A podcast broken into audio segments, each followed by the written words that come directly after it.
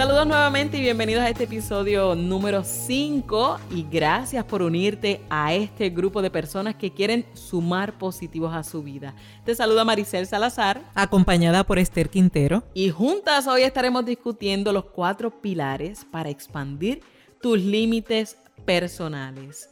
Y todas las personas tenemos límites, pero ¿sabes qué? También tenemos la capacidad para expandirlos.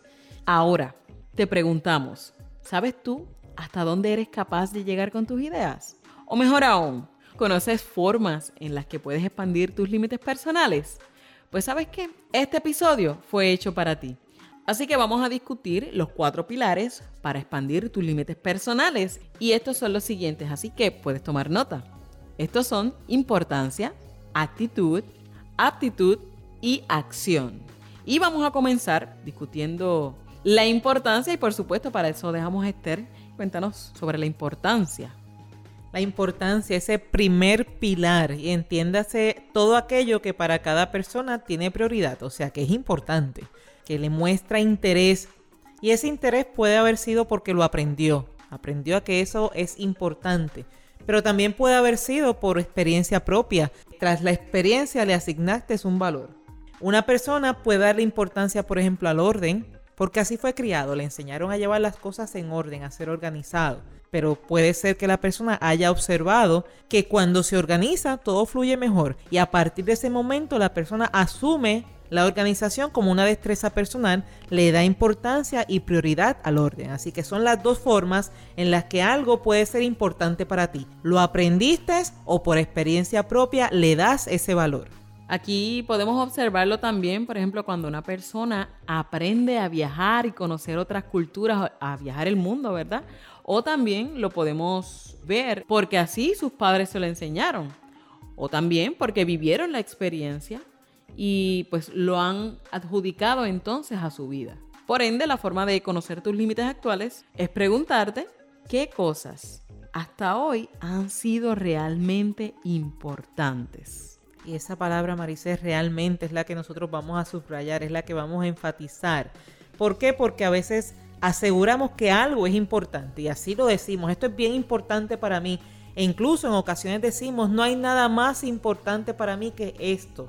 Pero realmente cuando vamos a la práctica, no lo es. Lo vas a reconocer al momento de aplicar los restantes tres pilares. Ahí vas a saber realmente qué es importante y qué no, y cómo medir, cómo reconocer cuando sí lo es o cuando ya dejó de serlo. Así que para expandir tus límites es necesario darle importancia a esas nuevas experiencias y sobre todo a esas nuevas ideas. Y esas nuevas ideas, Maricel, van acompañadas justamente por el segundo pilar al momento de expandir esos límites personales. Y el segundo pilar precisamente es la actitud se relaciona mucho con el estado de ánimo, ese estado de ánimo que asumes ante cada evento, ese estado de ánimo que asumes ante cada idea, ante cada situación, ante cada persona, ante cada oportunidad, todo aquello que se presente, el ánimo con el que lo recibes es sumamente importante al momento de expandir esos límites personales. Así que es momento de hacer una pregunta de evaluación. ¿Cómo me siento con? Y vas a añadir la situación que tú entiendas y cada vez que presentes un evento nuevo, se presente una nueva situación, es momento de preguntarte cómo me siento con esta situación. Cada vez que llegue a tu mente una idea u otras personas te sugieran ideas, pregúntate cómo me siento con esta idea, cómo está ese ánimo con esa idea, con las personas con las que estás compartiendo, con cada evento que se está presentando y que existe la oportunidad de expandir ese límite personal, pregúntate cómo te sientes con y la emoción siempre es un medidor que nos va a dar una alerta. Por eso es tan importante que te preguntes cómo te sientes. Porque el ánimo con que enfrentas esos eventos es la clave al momento de expandir tus límites. Ahora te preguntamos, ¿tienes realmente el ánimo de expandir tus límites a nuevas experiencias y sobre todo a nuevos resultados? Y esas experiencias, Maricel, son las que vamos entonces a trabajar y a relacionar con la aptitud, que es ese tercer pilar. Y la aptitud son las destrezas que posees, el conocimiento que tú has adquirido. Y el conocimiento lo podemos adquirir formalmente a través de la educación, a través de asistir a clases, a libros. También lo podemos adquirir de manera informal, lo que aprendemos de las otras personas, de la interacción, de lo que vamos escuchando en los medios. Y esa actitud, esas destrezas con las que enfrentan, definitivamente es un pilar al momento de trabajar un tema. Y en la actitud tienes que preguntarte qué conocimiento tengo sobre X tema. ¿Cómo puedo adquirir nuevos conocimientos de desarrollar el conocimiento que ya tengo? Y siendo así, no tan solo comenzamos dándole importancia a un tema y lo continuamos y lo reafirmamos estableciendo un buen estado de ánimo, si es que pasamos a esa tercera etapa donde necesito aprender. Implica aprender. Si quiero expandir mis límites, necesito aumentar mi conocimiento. Necesito salir de lo conocido y explorar aquello que aún no conoces o que no conoces del todo. La actitud de lo sé todo realmente, Maricel, o lo hago a mi modo, no te va a ayudar a expandirte. Necesitamos aprender de los demás y aunque ya seas un conocedor del tema, siempre hay cosas nuevas que aprender y esa va a ser la clave al momento de expandirte. ¿Tú estás dispuesto a aprender? Pues sabes qué, esto requiere tiempo y dedicación. Y hay que pasar entonces al próximo pilar, que es la acción. Porque si ya estás dispuesto a aprender, entonces ahora es momento de actuar, ese cuarto pilar. Los límites realmente responden a las acciones que nosotros por costumbre, por rutina, por hábito hemos realizado. Los tres pilares ya mencionados, que es lo que importa, tu ánimo y tu conocimiento expanden tus límites y solamente van a tomar fuerzas cuando llegue el momento de aplicar este cuarto pilar, que es la acción. Es decir, ya sabes que es importante, tienes buen ánimo, aumentaste tu conocimiento, pero realmente llegó el momento de actuar. De lo contrario, los tres pilares anteriores solamente serían una pieza de colección. Bonitas, importantes, apreciadas, pero no tendrían uso.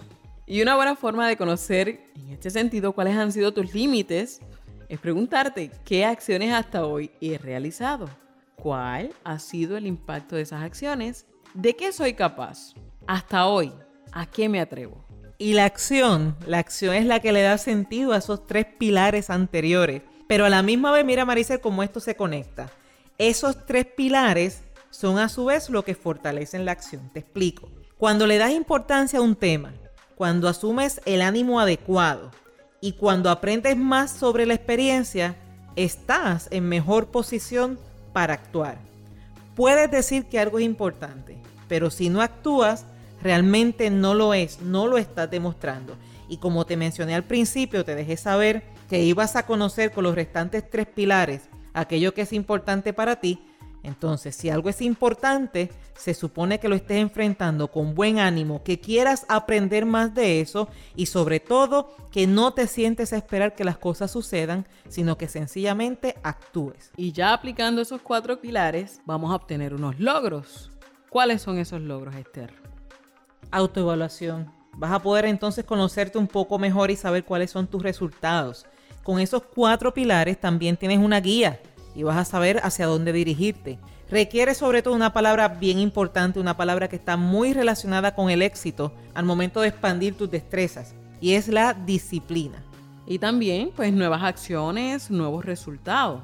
Y como consecuencia algo que siempre es muy favorable es que una vez logras expandir ese conocimiento y logras expandir tus límites personales, siempre va a seguir el deseo de seguir ampliando.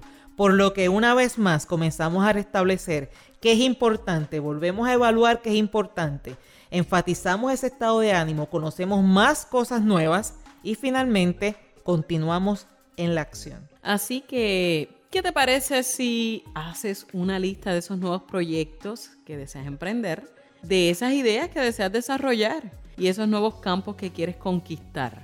Una vez tenga esa lista, establece del 0 al 10 la importancia que hoy, hoy que estás escuchando, tiene para ti. ¿Qué ajustes son necesarios a esas ideas, a esas prioridades, a esos temas que quieres desarrollar? ¿Qué ajustes son necesarios? ¿Cuán importantes son? Luego identifique el ánimo con el que hasta hoy has trabajado ese tema. Si ese tema es tan importante, ¿lo has trabajado con ese mismo nivel de importancia y energía? ¿O te ha vuelto un poco perezoso? Quizás lo has pospuesto. Quizás has pensado con negatividad sobre el tema.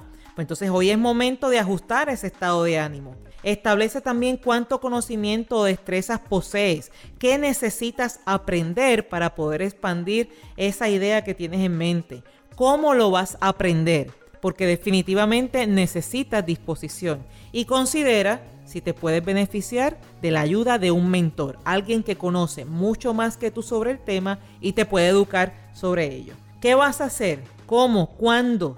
¿Por qué lo vas a hacer? Y vamos a retomar ese concepto de importancia al momento de contestar esas últimas cuatro preguntas. Finalmente, escribe siempre, escribe mucho más allá de hacerlo en la mente.